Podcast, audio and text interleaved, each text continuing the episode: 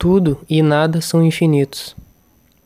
Nada é tão grande quanto tudo, e tudo é tão grande quanto nada. Tudo e o nada, que são infinitos, estão dentro de todas as pessoas, dentro de todos os seres. A grande questão é como a pessoa descobre, sente e flui com esse infinito. Qual que é minha intenção em transmitir essa informação adiante? A minha intenção é de que a pessoa e a mente se confundam, se não encontrem uma saída.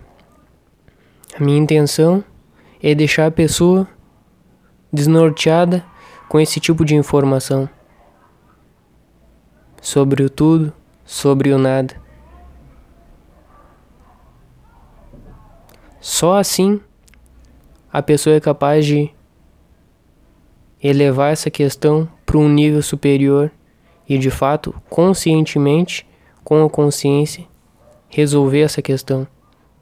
Enquanto, enquanto a pessoa não resolver essa questão, enquanto ela não descobrir o infinito do tudo e do nada dentro de si, essa questão vai continuar presente só na mente dela,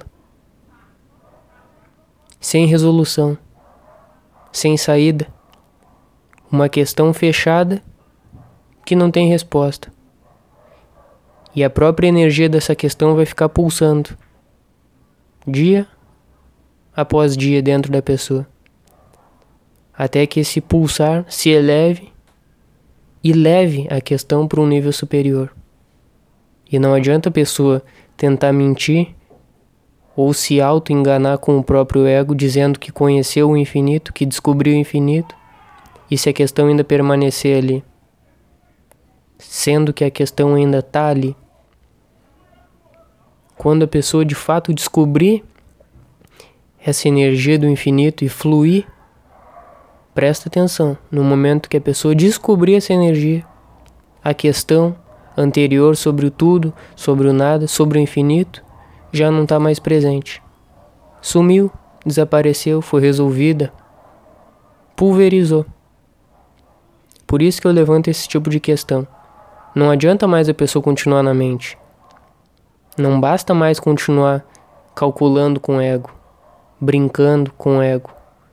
Tudo que a pessoa faz é um malabarismo com a mente, jogando de cá para lá, de lá para cá. E essa jogada de um lado para o outro é o que diverte a pessoa e distrai ela do verdadeiro sentido da vida. É preciso que ela descubra o infinito dentro do tudo e o nada.